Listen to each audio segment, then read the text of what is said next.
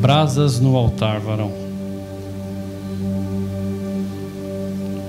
Israel esqueceu o tema, falando para ele aqui ao vivo. Por que brasas no altar? Eu estava orando essa semana, desde o dia que o irmão mandou a mensagem. E eu tinha que pregar lá no Xande, fui, fui na quinta, aqui e amanhã vou lá na Eurides. Falei, Senhor, já vou pedir as três numa mesma oração. Então o Senhor vai me revelando aquilo que o Senhor quer falar. E o Senhor começou a falar muito forte ao meu coração sobre o chamado de Eliseu, sobre a história de Eliseu. E eu comecei a meditar sobre esse assunto, comecei a pesquisar. E o Senhor sempre me levando para o lado do fogo falando sempre comigo do fogo, do fogo, do fogo. E eu comecei a me aprofundar nesse assunto. E lembrei de uma pregação que aconteceu lá na escola de profetas. Então eu vim vim de cabeça nesse assunto. E o Senhor falou muito forte ao meu coração. E veio aqui testificar tudo aquilo que a irmã falou e que o irmão falou. Vocês estão prestes a entrar para um, uma conferência. Vai começar na sexta-feira e o tema da conferência é Brasas no Altar. E eu falei, Senhor, mas qual o tema dessa mensagem? Eu ia colocar fogo consumidor. E à tarde eu conversando com o irmão pelo WhatsApp, eu falei, Varão, qual que é o tema do quebrantados? Eu não lembrava. Ele falou brasas no altar. Eu falei, então o tema dessa mensagem tem que ser brasas no altar. Amém? Nós vamos dar uma passeada pela Bíblia e eu queria que você abrisse comigo em Números para a gente poder entrar nesse tema. Números número 3. Eu ia cantar uma música aqui, mas o Mateus cantou todas que eu ia cantar. Eu ia testificar. Ele foi tão queimado que ele está até derretido, olha. Me sinto à vontade aqui porque é um culto de jovens, amém? Quantos tem aqui de 25 para baixo? Levanta a mão. Olha aí que benção. Tá vendo, amor? Eles são da nossa idade. 25 anos de casados. 25 anos de casados, dois de namoro. E nascemos juntos há 20 anos atrás, quando aceitamos Jesus neste ministério. Então nós temos, vamos falar 25 ou não, nós temos 20 anos de nascidos. Nascidos de novo, né? Números capítulo de número 3.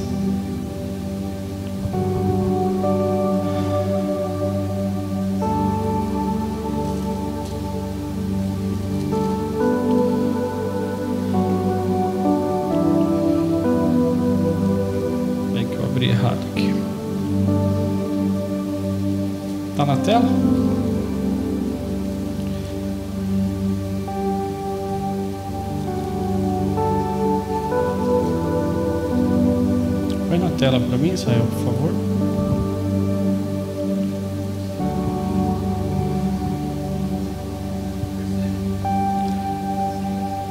Abre o 3 inteiro, começa do versículo 1. Diz assim a palavra: Esta é a história da descendência de Arão e de Moisés, quando o Senhor falou com Moisés no Monte Sinai. Os nomes dos filhos de Arão são Nadab e o mais velho Abiú, Eleazar e Itamar. São esses os nomes dos filhos de Arão que foram ungidos para sacerdócio e que foram ordenados sacerdotes. Nadab e Abiú, entretanto, caíram mortos perante o Senhor quando lhe trouxeram uma oferta com fogo profano no deserto do Sinai. Como não tinham filhos, Somente Eleazar e Tamar serviram como sacerdotes durante a vida de Arão, seu pai. Só até aqui. Senhor Deus, nós te glorificamos e te exaltamos nessa noite pela tua palavra. Te glorificamos porque tu és Deus, porque tu és Senhor.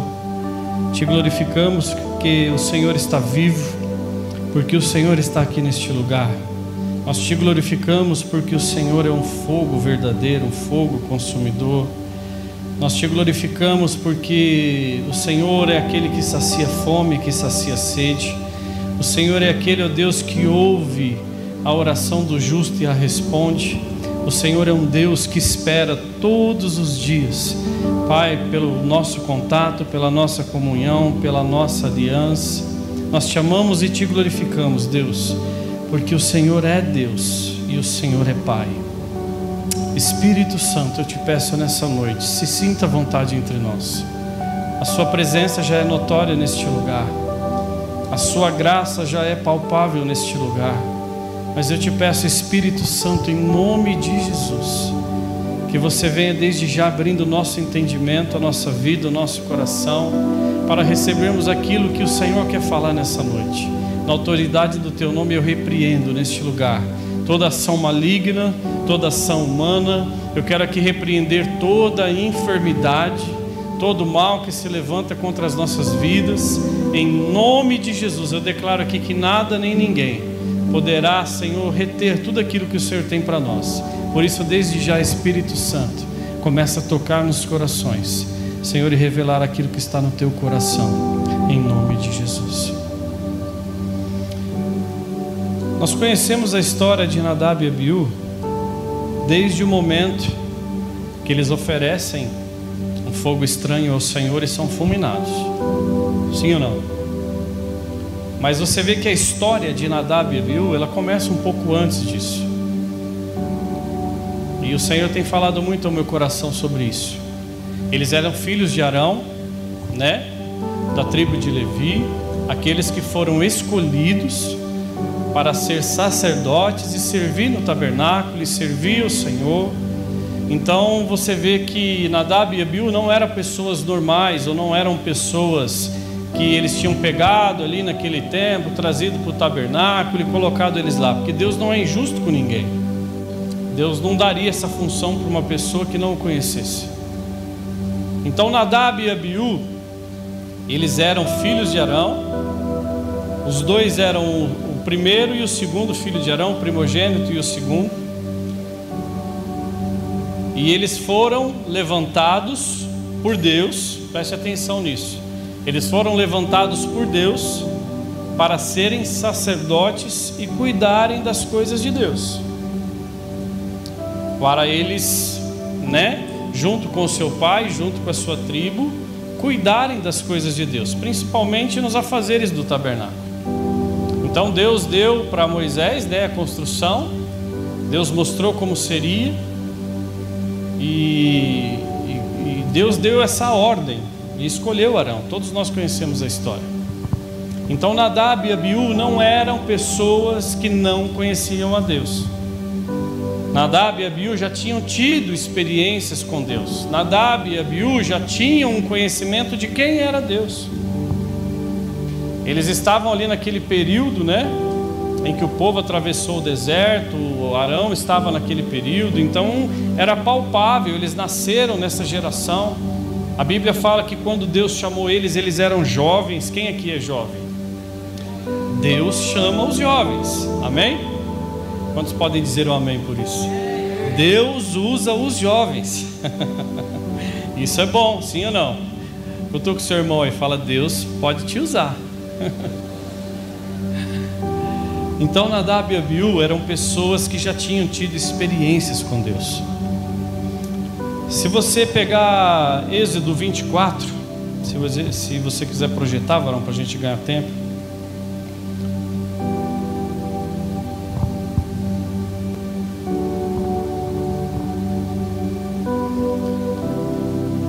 Depois Deus disse a Moisés: Subam ao monte para encontrar-se com o Senhor, você e Arão e Nadab e Abiú, e os setenta autoridades de Israel adorem à distância. Deixa eu pegar o outro texto aqui, eu quero que você pula para mim no versículo de número 9. Moisés, Arão, Nadab e Abiú, 70 da autoridade de Israel, subiram, mais um pouco, mais um, e viram o que Deus de Israel sobre cujo e viram o Deus de Israel sob cujos pés haviam algo semelhante a um pavimento de safira, como o céu em seu esplendor. Mais uma.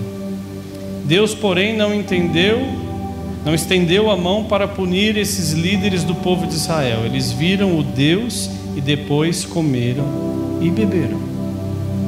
A Bíblia diz que eles viram a Deus.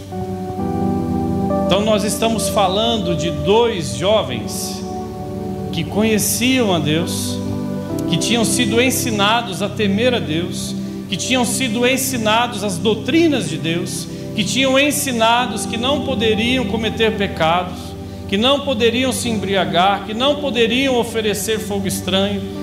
Então nós estamos falando de pessoas que conheciam a Deus e conheciam as suas histórias. Além de conhecer as histórias, eles conheciam a Deus de o ver. Porque eles subiram ao monte com os anciãos. Então foi Arão, seu primogênito, e o segundo do seu filho, que é Nadab e Abiú, e os setenta anciões de Israel subiram ao monte, ao monte Sinai, onde Deus falava com Moisés, onde Deus entregou os mandamentos a Moisés. Então, assim, nós estamos falando de dois meninos, dois jovens que tinham tido já experiências com Deus. Quem aqui já teve experiência com Deus? Faz assim. Nossa, mas só isso? Vem comigo aí, irmãos, senão vai ficar difícil. Quem já teve experiência com Deus, levanta a sua mão. Quem já ouviu falar de Deus, levanta a sua mão. Queridos, então, nós nos enquadramos com esses dois jovens. Nós também fazemos parte dessa história, porque Nadab e Abiú foi escolhido, eles foram escolhidos. Quem aqui foi escolhido por Deus? Faz assim. Se você está aqui é porque você foi escolhido. E Deus ele não é injusto de te colocar em situações que você ainda não passou pela prova.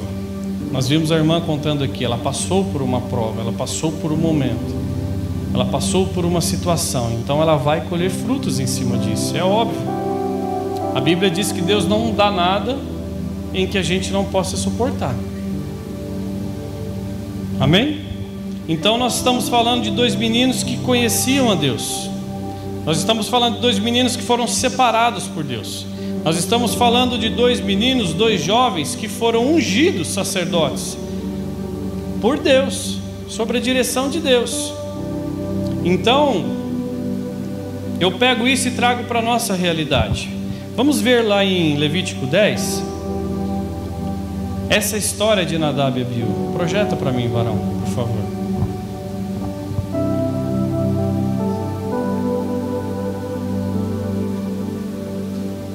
Nadab e Abiú, filhos de Arão, pegaram cada um com o seu incensário, nos quais acenderam fogo, acrescentaram incenso e trouxeram fogo profano perante o Senhor sem que tivesse sido autorizado.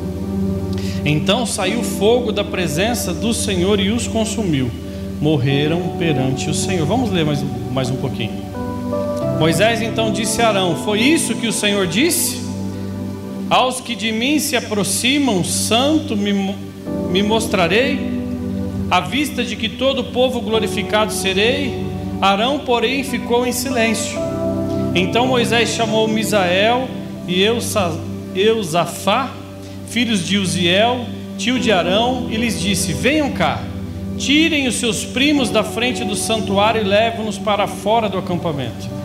Então eles foram e os expulsaram pela, é, puxaram pela túnica para fora do acampamento, conforme Moisés tinha ordenado. Mais um. Então Moisés disse a Arão aos seus filhos Eleazar e Tamar: Não andem descabelados, nem rasguem as roupas em sinal de luto, senão vocês morrerão e a ira do Senhor cairá sobre toda a comunidade. Mas os seus parentes e toda a nação de Israel poderão chorar por aqueles que o Senhor destruiu pelo fogo. Queridos, volta o versículo de número 1 para mim, deixa ele aqui na tela. A Bíblia diz que Nadab e Abiú, volta ele aí para mim, um.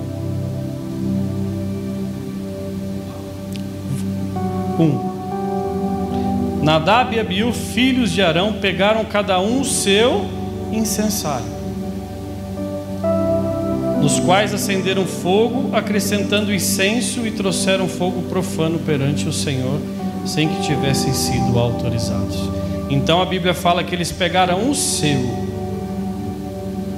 o meu. O que é meu não é santo ao Senhor. O meu eu não é santo ao Senhor, a minha vontade não é santa ao Senhor. Deus nos chamou, Deus nos ungiu, Deus trouxe algo maravilhoso sobre as nossas vidas, como trouxe para a vida desses jovens. Mas o que aconteceu com eles? Por que eles se perderam? Eu tenho para mim que o narizinho deles ficou empinado, porque perante a comunidade, perante ao povo, eles eram vistos de uma forma diferente. E isso acontece muito na nossa vida, isso acontece muito em igrejas, na nossa igreja. Pessoas às vezes recebem um cargo, pessoas às vezes têm algo de Deus sobre a vida dela e aquilo se torna algo tão grande para ela que se torna às vezes uma doutrina, uma, uma, uma religiosidade, se torna algo maior e o narizinho cresce, a pessoa ao invés de oferecer aquilo que Deus fez, aquilo que Deus falou, de obedecer a Deus, ela começa a oferecer coisas de si própria. O engraçado é que eu estava vendo assim, né, alguns estudos sobre isso e apareceu alguns vídeos e um me chamou a atenção do pastor Eliseu. Ele falando que duas vezes ofereceu fogo estranho ao Senhor. Mas ele falou quando não tinha experiência. Ele contou isso em púlpito. Ele falou que uma vez foi pregar e estava tendo um mover do Espírito Santo e uma irmã veio vindo, orando em línguas e levantando as mãos, e ele falou: "Tá vendo? O Espírito Santo está agindo através da vida dessa mulher". Ele falou que na mesma hora a pastora chegou no cantinho dessa mulher já repreendendo e expulsando o demônio. Então ele falou que para ele aquilo era santo, mas na verdade não era. Então ele falou que já deu algumas gafes, e isso acontece na nossa vida. A gente tem que se policiar para que a gente não ofereça fogo estranho para o Senhor. A gente tem que se policiar, nós que temos o chamado, nós que fomos chamados, nós que temos algo de Deus sobre a nossa vida, a gente tem que se policiar para não oferecer coisas nossas para o Senhor, ou não fazer coisas nossas no ministério, falando que é Deus que está fazendo. Vocês estão entendendo? Por que, que eu estou falando tudo isso? Porque vocês estão prestes. Eu vim aqui para antecipar uma mensagem que vai ocorrer nesse final de semana. Vocês estão prestes a receber algo de Deus tão forte e tão lindo que vai mudar a vida de cada um de vocês. É uma pena que só quatro recebeu isso.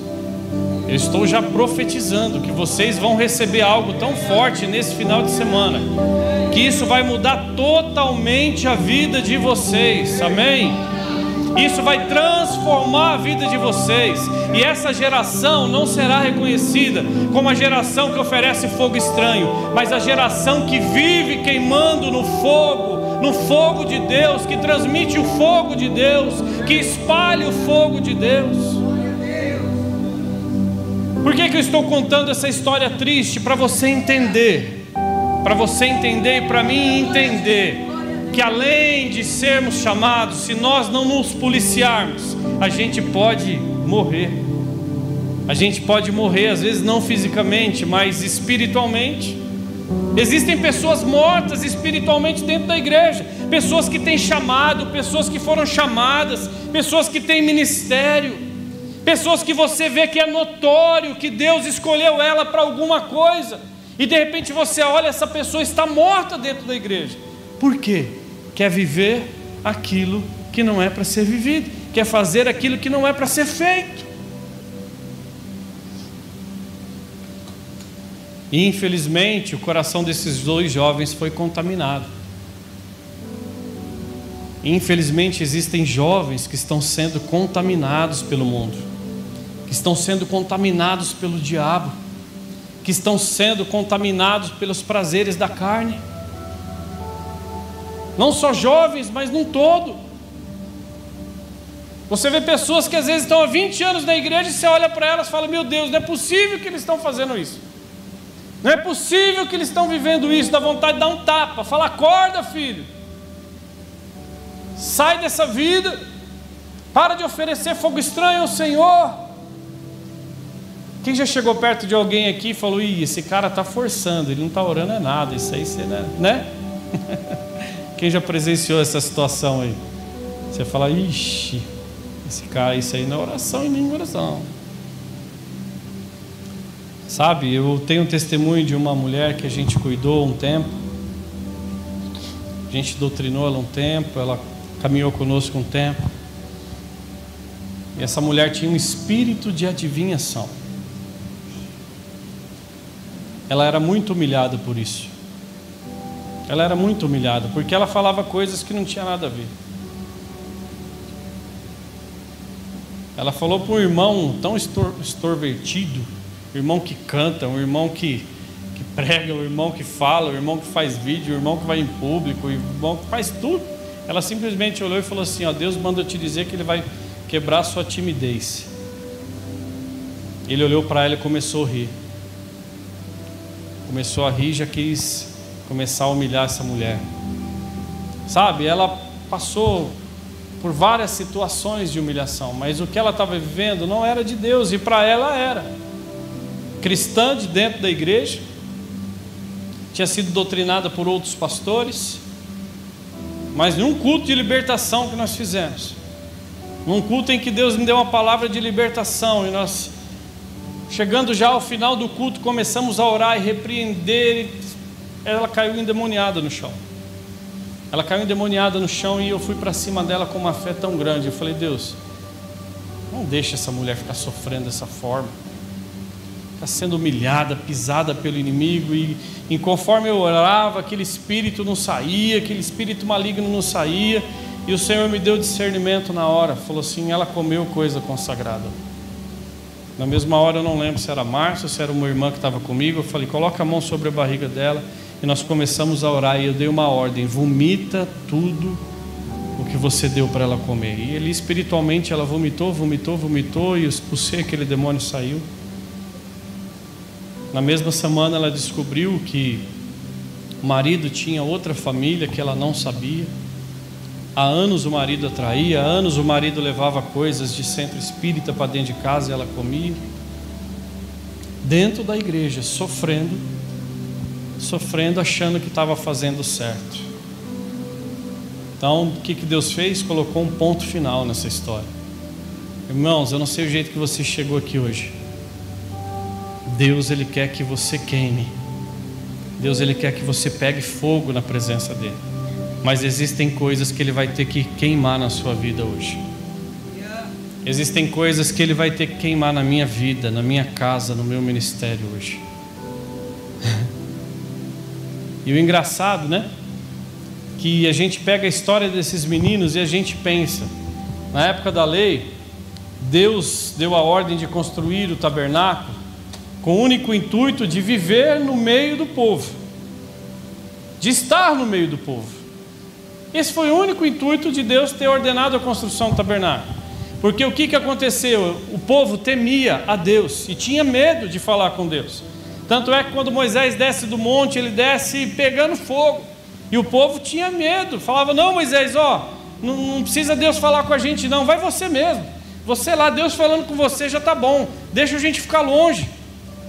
O povo estava distante de Deus, o povo não queria estar perto de Deus. Deus falou: Não, vou ter que fazer uma, alguma coisa para estar no meio desse povo. Então o que, que ele fez? Ordenou que construísse o tabernáculo para que ele estivesse no meio do povo para que a sua presença estivesse no meio do povo. E o interessante é que a construção do tabernáculo ela começa do santo do santo para fora. Olha só que interessante. Aí a gente pega para a nossa realidade, a realidade da graça.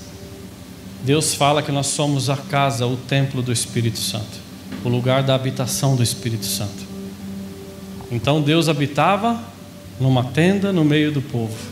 Depois de Jesus, Deus veio habitar dentro do povo, não em uma tenda, mas num corpo vivo. E o que Deus começa a fazer na nossa vida, queridos, não é de fora para dentro, é do que? De dentro para fora. Então a nossa vida é comparada com o tabernáculo. Lá em Mateus, quando Jesus morre, se eu não me engano, capítulo 27, se não me falha a memória, quando Jesus morre, está consumado, a Bíblia diz que o véu se rasgou de alto a baixo. O véu, o que é o véu? É o véu que separava, né? É o véu que tinha no tabernáculo, separava o lugar santo, né? Do santo lugar, do santíssimo lugar, do santo dos santos, onde o sacerdote entrava só uma vez por ano. E o véu se rasgou de alto a baixo. Começou um projeto vindo de Deus lindo do céu para a nossa vida. Então nós somos o tabernáculo. Nós somos né, o sacerdote. A Bíblia diz, vou pegar aqui o texto para você gravar. 1 Pedro 2,9. Se quiser projetar.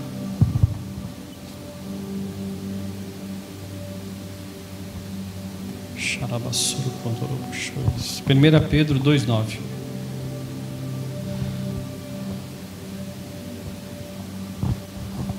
Vocês, porém, são geração eleita, sacerdócio real, nação santa, povo exclusivo de Deus, para anunciar as grandezas daquele que os chamou das trevas para a sua maravilhosa luz. Deixa esse texto aí comparando com Arão, com Nadab, com Abiú e com os outros dois irmãos. Deus os chamou, Deus os escolheu e Deus os ungiu sacerdotes. Sim ou não? O que aconteceu conosco?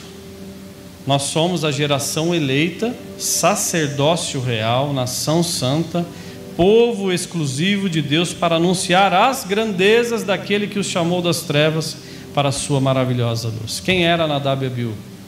Sacerdotes, que nós estamos falando de sacerdócio.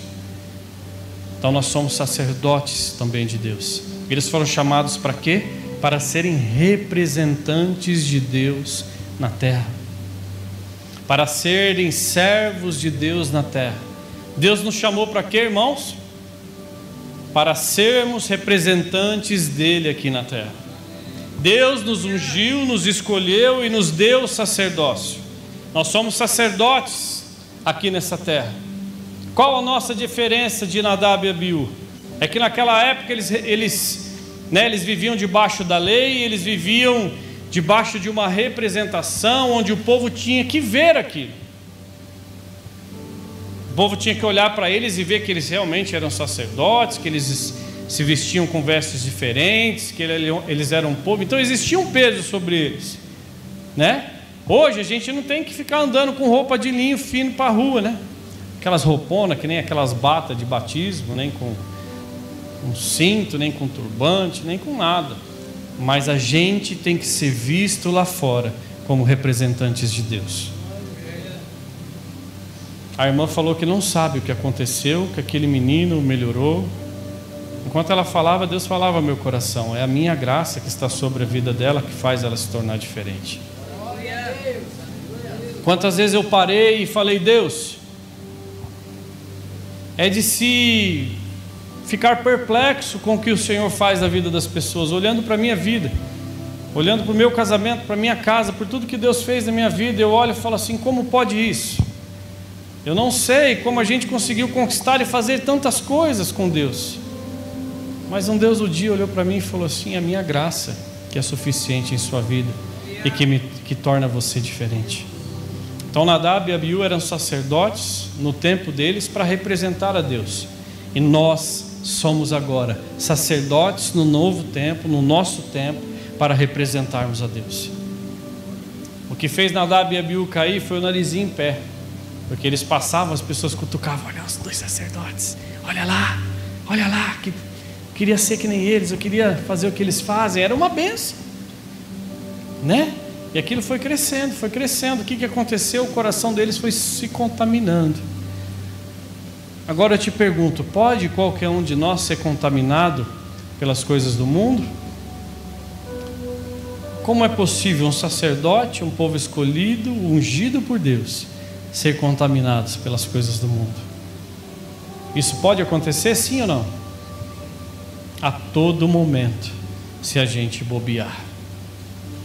A todo instante, em uma velocidade muito rápida, a gente pode se contaminar e morrer espiritualmente como Nadab e Abiú morrer.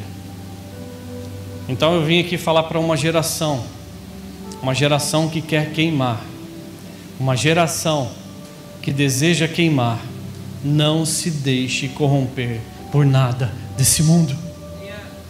Não deixe o mundo te tirar da presença de Deus. Não deixe os seus prazeres te tirar da presença de Deus. Nadab e Abiú começou a experimentar coisinhas no seu dia a dia. Provavelmente, segundo a história, eles entraram no tabernáculo bêbados. E o que Deus ordenou, ó, não bebam, não bebam vinho antes de entrar no serviço, antes de entrar para fazer o sacrifício, para fazer, para acender o incenso, para cuidar do tabernáculo, não bebam. E além deles terem, ó, mango assado. Eles ofereceram fogo que não era de Deus.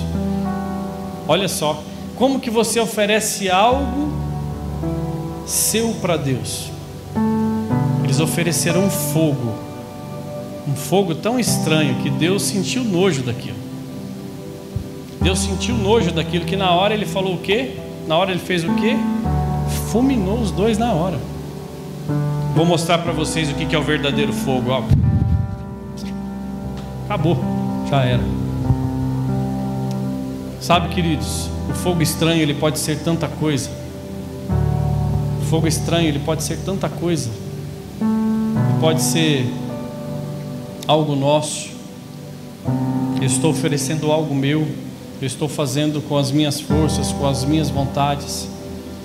Quando você não ora, quando você não busca, quando você não lê, quando você não faz, quando você chega no lugar em que Deus quer te usar, a única coisa que sai é fogo estranho. A única coisa que sai é coisas suas, é coisas de você. E Deus não te chamou para falar de você, Deus te chamou para falar dele. Deus não te chamou para você ser o seu representante, mas para você ser o representante dele. Deus ele pagou um alto preço por mim, por você, não foi para você aparecer, é para você morrer, e ele que tem que aparecer no teu lugar.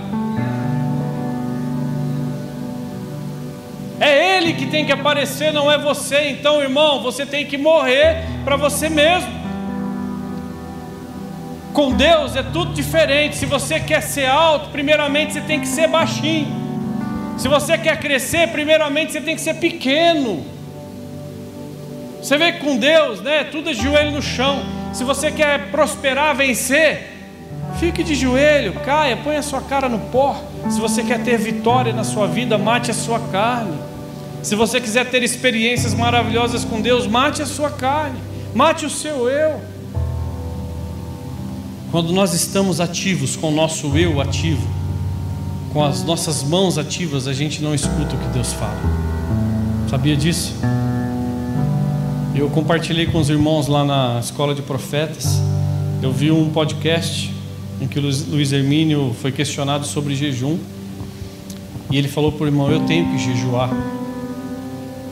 Eu tenho que jejuar, senão a minha carne cresce, senão o meu eu cresce, senão as minhas vontades crescem. E se eu não jejuar, se eu não matar a minha carne, eu não vou escutar aquilo que Deus quer fazer através da minha vida. Então eu tenho que morrer. Aí ele citou aquele texto de Lázaro, né, quando Lázaro ressuscita manda um recado para Jesus, falou, ó, sei, acho que foi no nome de Marta, se eu não me engano da história. Marta mandou te chamar que Lázaro está muito doente. E a Bíblia fala que Jesus, depois que recebeu o recado, ainda ficou alguns dias ministrando, né, fazendo, curando, transformando. E no quarto dia Jesus foi, ou no terceiro do quarto dia Jesus foi né, de encontro com Marta, de encontro com Maria, seus discípulos falavam: oh, não vamos para lá, não, porque lá você foi jurado de morte. Então, se você for lá, eles vão te matar. Né? E ele fala assim: os discípulos não entenderam. Quando ele chega, Acho que a primeira a, rece é, a, a receber Jesus é Marta, se não me engano. E Marta fala: ó, se você tivesse aqui, meu irmão não teria morrido. Também ela não entendeu. Aí depois ele vai ter com Maria. E Maria fala: se você tivesse aqui, meu irmão não teria morrido. E ele fala: Maria, ele vai ressuscitar. E ela fala: Eu sei, Senhor, no dia do juízo final. Ainda debateu com Jesus. Ela também não entendeu. Quando ele chegou em frente ao sepulcro, a multidão que estava lá não entendeu nada que Jesus foi fazer, porque aquele homem já estava morto há quatro dias. Mas Jesus deu a ordem: Lázaro, vem para fora. E o único que entendeu o que Jesus foi fazer nessa situação foi quem? Lázaro. Por quê? Porque ele estava morto. Ele estava morto e só ele podia escutar o que Jesus foi fazer naquela hora. Você sabia que é morto? A gente, quando está morto, a gente não questiona. A gente, quando está morto, a gente não duvida. A gente, quando está morto, né? Tudo que acontecer é bênção, sim ou não? Você já morreu mesmo? Então, se você ressuscitar, é bênção dobrada. Se você não ressuscitar, você vai para a glória, bênção também. Moral da história: é somente morto que a gente escuta o que Deus quer da nossa vida. Vocês estão entendendo, queridos? Vocês estão prestes a receber algo muito poderoso de Deus. Vocês já estão recebendo isso ao longo desses dias. Eu tenho certeza que Deus tem feito maravilhas nesse lugar. Vocês fizeram pré, vocês estão se preparando para isso, vocês estão orando e jejuando para isso. Eu tenho certeza que Deus já está derramando mas ele vai rechear o bolo inteiro lá, lá no dia do quebrantados. Lá ele vai colocar a cobertura, lá ele vai colocar a cereja, lá ele vai colocar os enfeites. Lá ele vai preparar o bolo, vai decorar e vai falar assim: pronto, agora vocês podem comer à vontade. Mas, pastor, qual a moral da sua história, da sua pregação hoje? Se você for buscar na palavra, eu separei bastante texto aqui, mas eu não vou ler com vocês. Não dá tempo. Né? Nós somos o templo do Espírito. Vou dar uma resumida rápida aqui. Né? Romanos 12.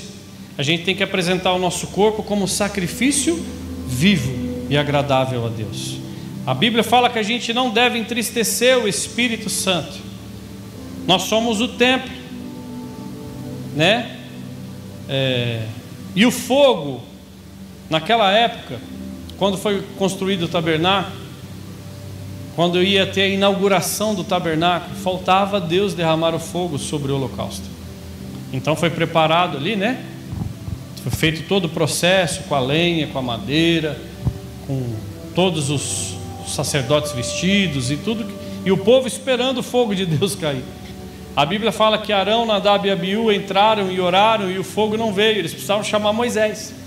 Moisés veio, orou e o que, que aconteceu? O fogo desceu e consumiu o holocausto, a gordura e acendeu, né?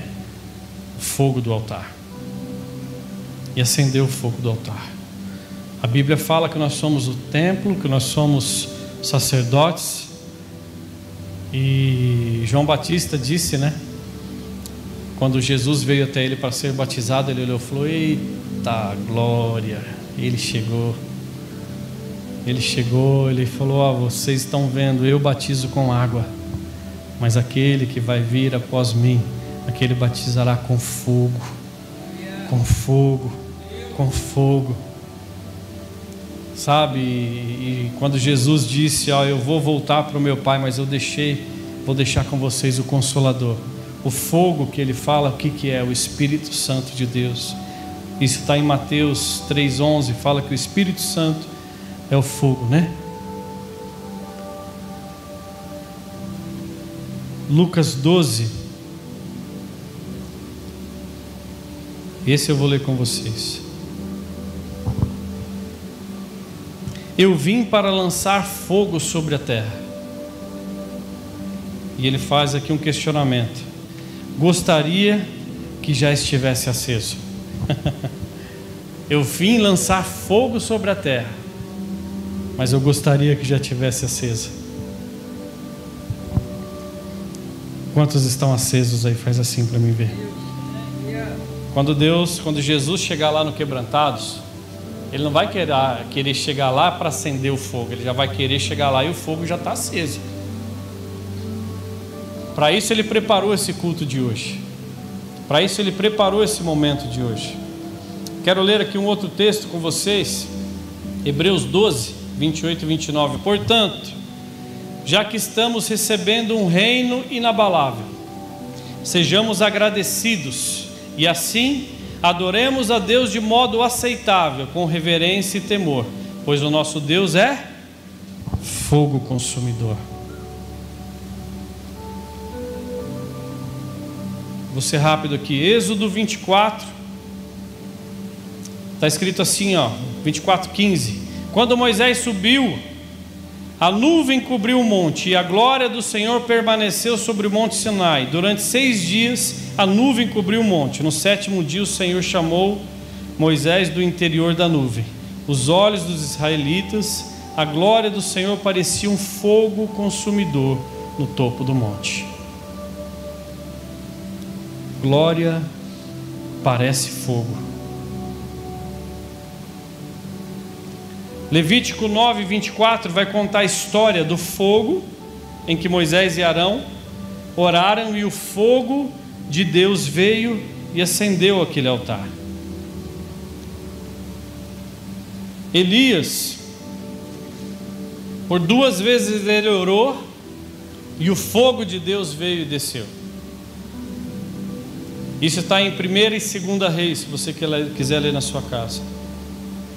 Segundo a Crônica 7:1 fala assim: Assim que Salomão acabou de orar, desceu fogo do céu e consumiu o holocausto.